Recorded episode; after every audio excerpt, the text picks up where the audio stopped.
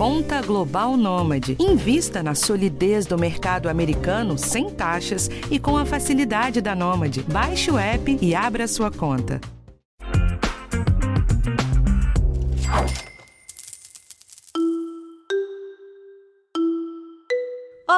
Olha eu aqui mais uma vez vindo falar de juros, um dos terrores dos brasileiros nos últimos tempos e meu também. E o juro médio cobrado pelos bancos subiu em fevereiro para o maior patamar desde agosto de 2017. Não tá fácil para ninguém.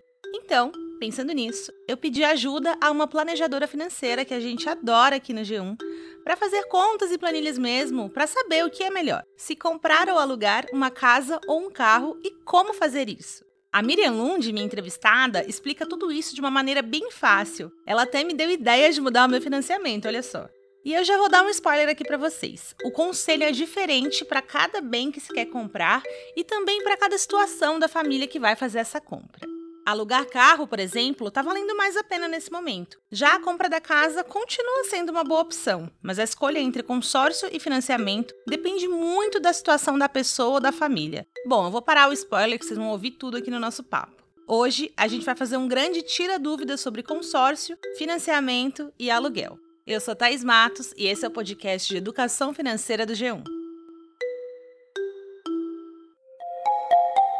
Miriam, eu queria então começar do básico mesmo. Como que uma pessoa que está se planejando para ter uma casa ou um carro tem que começar a busca dela? Em primeiro lugar, são situações diferentes, tá? Então, aí a gente recomenda que elas sejam feitas em momentos diferentes. Aluguel. Aluguel, você deve sempre priorizar um aluguel em momentos que você não sabe onde comprar, o que comprar, é, uhum. é, quanto vai pagar é, não sei se eu tenho estabilidade suficiente. Então, o aluguel ele é interessante porque ele é mais barato que uma prestação e você consegue, com essa diferença, ainda juntar para depois você poder decidir o que vai fazer ou dar é, uma entrada. A gente sempre recomenda que você não corra para comprar nenhum imóvel, você deve sempre é, avaliar o local, avaliar a situação com relação a consórcio. Consórcio é um produto que não é comum, você não vê isso em outros países, é um produto aqui no Brasil. Uhum. Ele é bastante interessante à medida que ah, você não tem entrada para dar. Então, eu não tenho entrada, eu entro num consórcio, Uhum. Então, o consórcio me possibilita ter bens, né, eu adquirir bens. Bom, acho que a gente pode tentar entender mais um pouquinho sobre consórcio, essa nossa jabuticabinha, né? Quais são as vantagens e as desvantagens dele?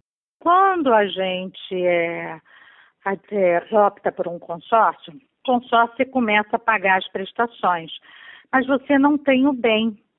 Então, uhum. o que, que uhum. acontece? Se você precisa morar em algum lugar ou tem que despender um aluguel, então você está com uma prestação dupla. Uhum. Então, muitas vezes a pessoa diz: ah, o consórcio é muito bom porque o consórcio não tem juros.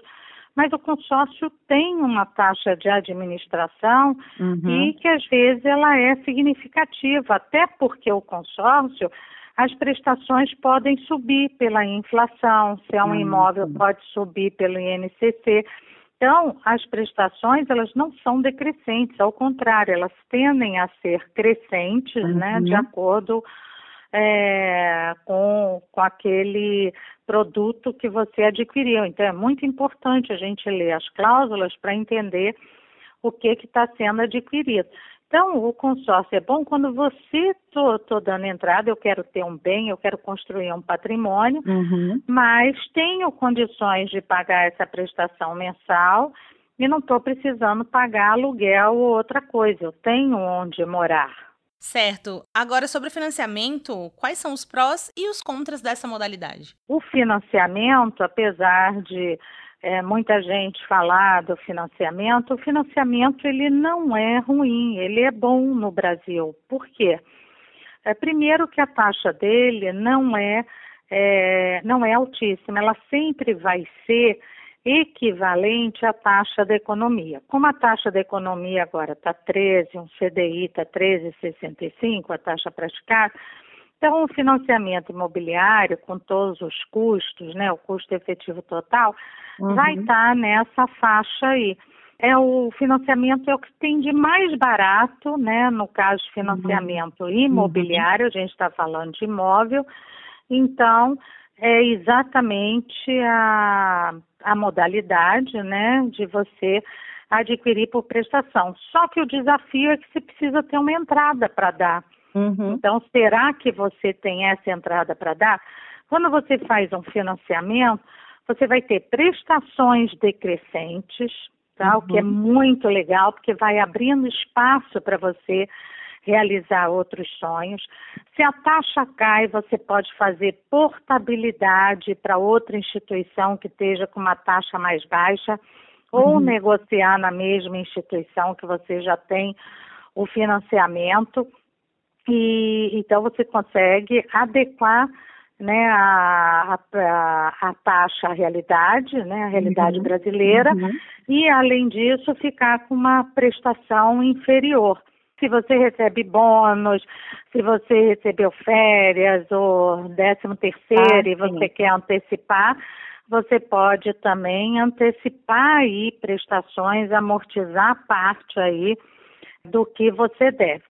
Ok, então tá. Diante dessa explicação sobre os dois, dá para fazer uma comparação entre um e outro? O financiamento no Brasil para imóvel é uma alternativa extremamente interessante, mas o porém é você ter aquela, aquela entrada para dar. Hum. Não tem entrada, aí você tem que ir para o consórcio, né? Então o consórcio estaria em segundo lugar apesar dele, ah, não tem juros, mas ele sacrifica muito seu orçamento em termos de prestação, em termos de você ter que esperar para poder é, ser, ser sorteada. E os lances são caros, os lances são é, puxados, então a gente tem ah, que ter sim. esse cuidado. Será que eu tenho onde morar? Será que eu tenho onde ficar? Ou vou ter que ter uma despesa extra?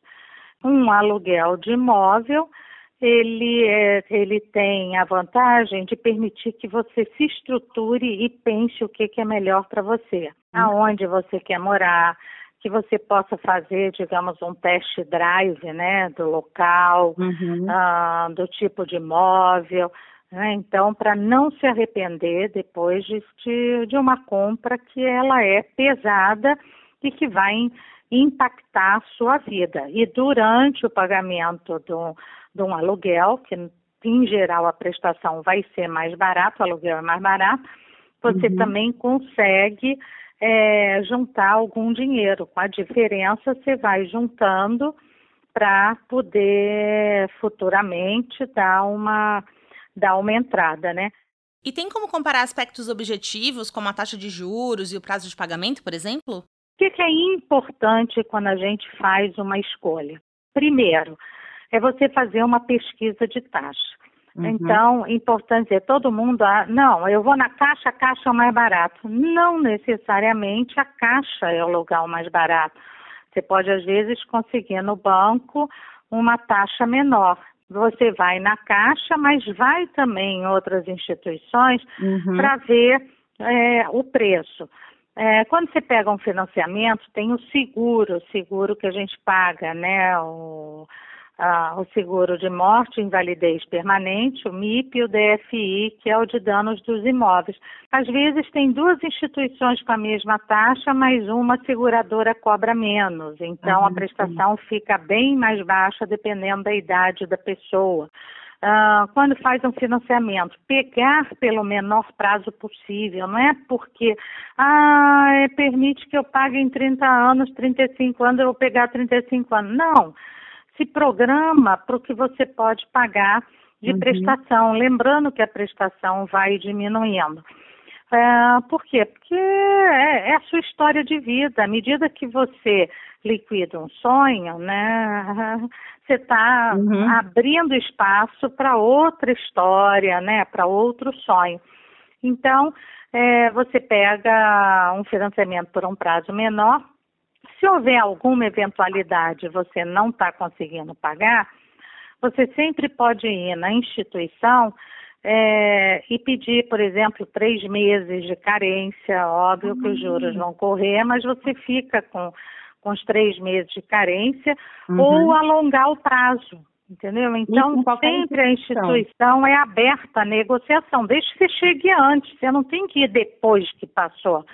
Antes, sentiu que sua vida mudou, perdi o emprego, tem que me estruturar, senta com a instituição financeira para ver o que que você pode é, fazer, tá? O que que você pode é, mudar. Outra coisa é consórcio. Consórcio, os preços são super diferentes de um para o outro. Então, hum. é, tem que prestar atenção na taxa de administração que está sendo cobrada, no fundo de reserva.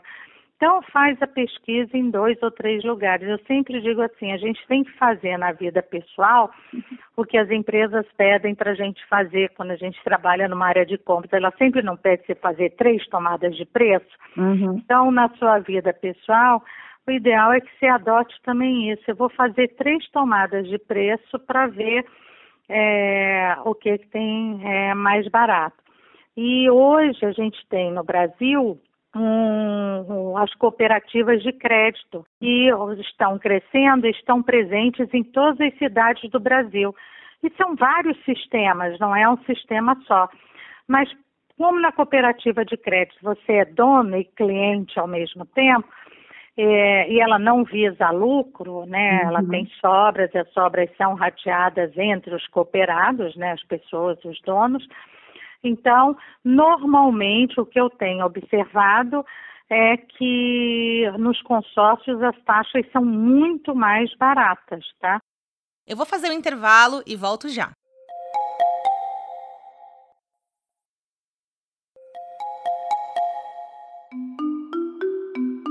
Agora a gente vai falar sobre carros.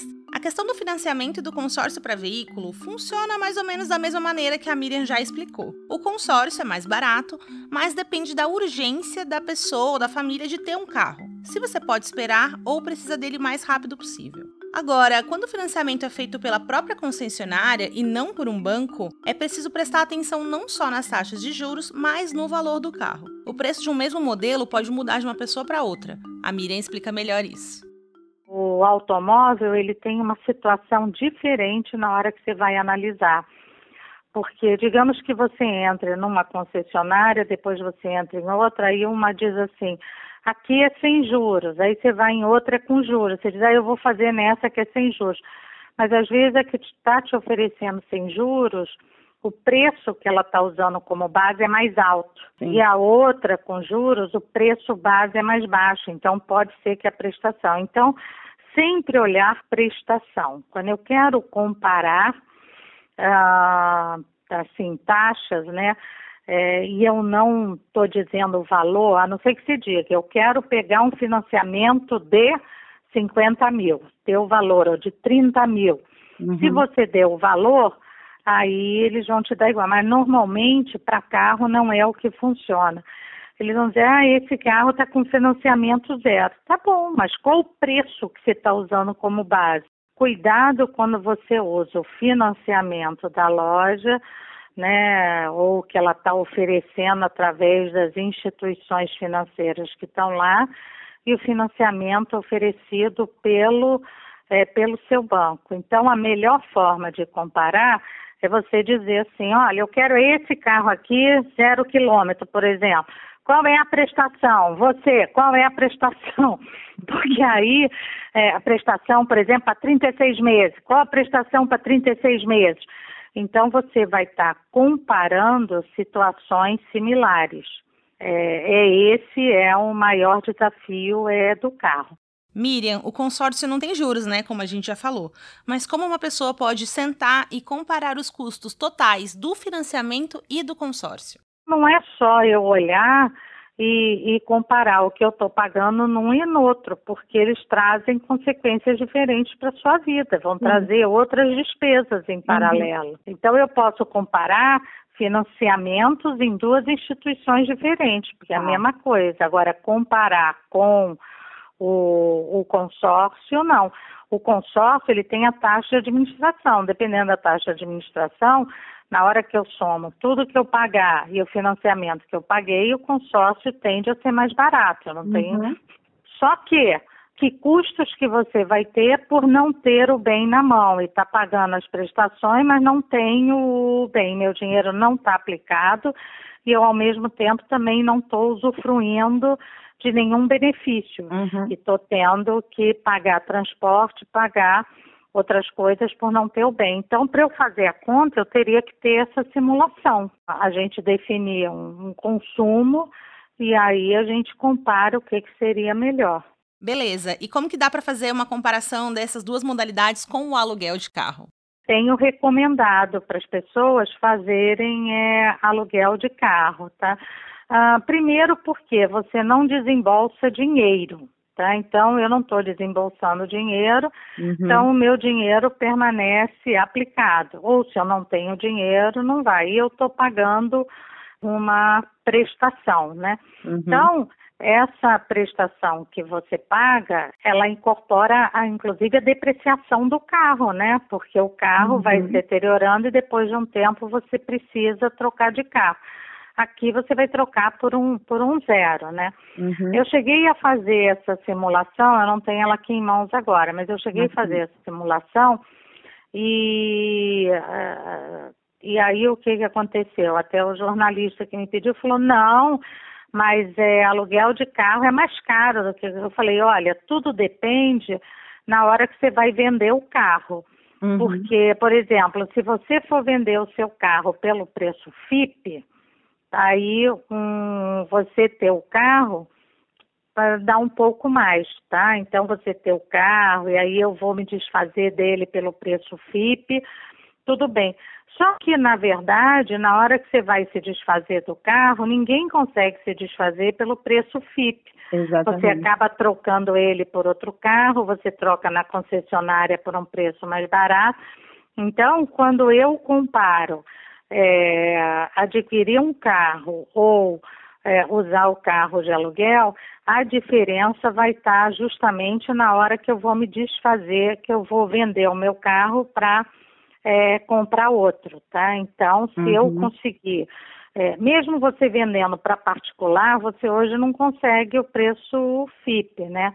De um modo geral, você ter carro alugado, é, ele acaba sendo mais vantajoso à medida que você computa a depreciação, que você, porque o carro alugado ele já inclui seguro, ele inclui IPVA, né? E Uhum. ali a depreciação do automóvel, que é Ah, quanto você teria que juntar para poder comprar um outro daqui a uns anos, né? Uhum, Então, é, quando eu considero esses três itens, o carro de aluguel ele passa a valer a pena aqui no, no Brasil. Antigamente não era assim, mas eu já tenho carro de aluguel há três anos.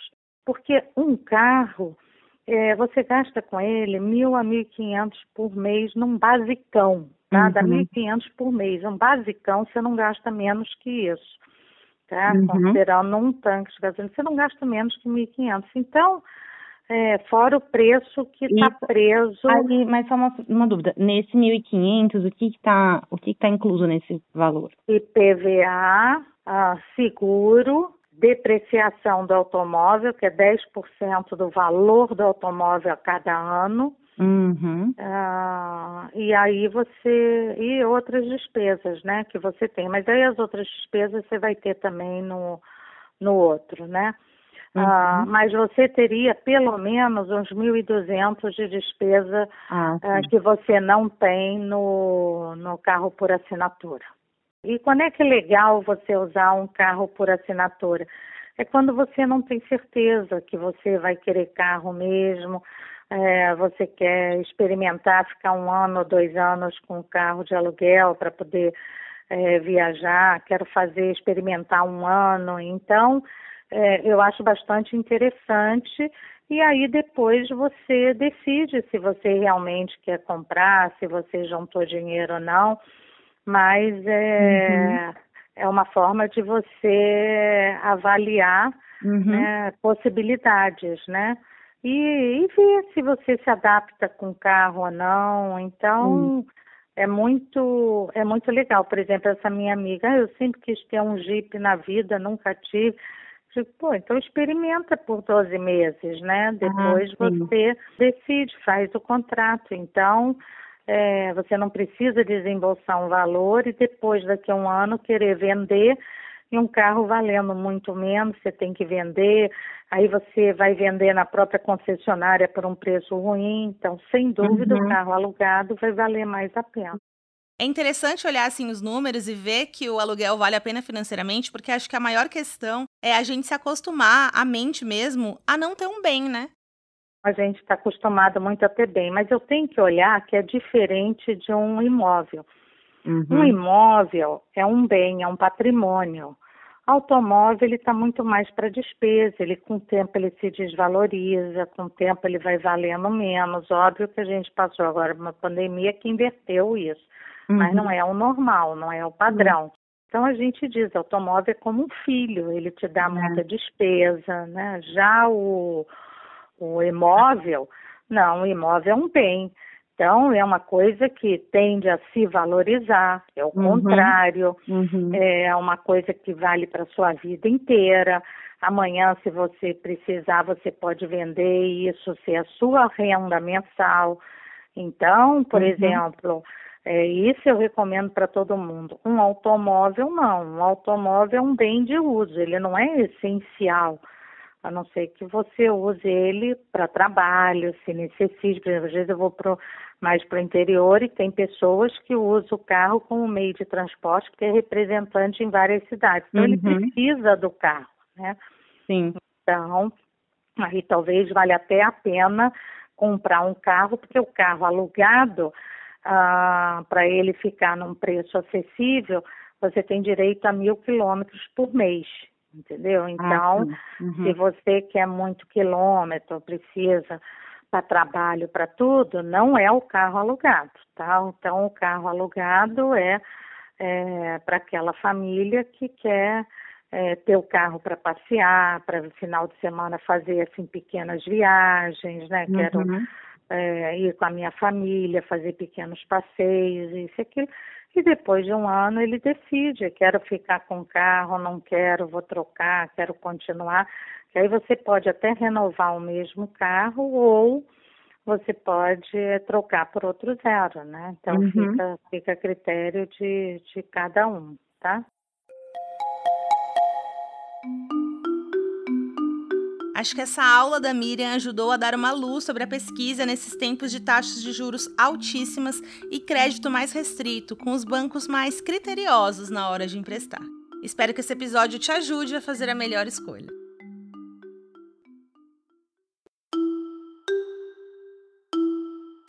Bom, gente, então esse foi o episódio de hoje. Na semana que vem, tem um tema diferente aqui para você. O podcast de educação financeira está disponível no G1, no Globoplay ou na sua plataforma de áudio preferida. Não deixe de seguir o podcast no Spotify ou na Amazon, de assinar no Apple Podcasts, de se inscrever no Google Podcasts ou no Castbox, ou de favoritar na Deezer.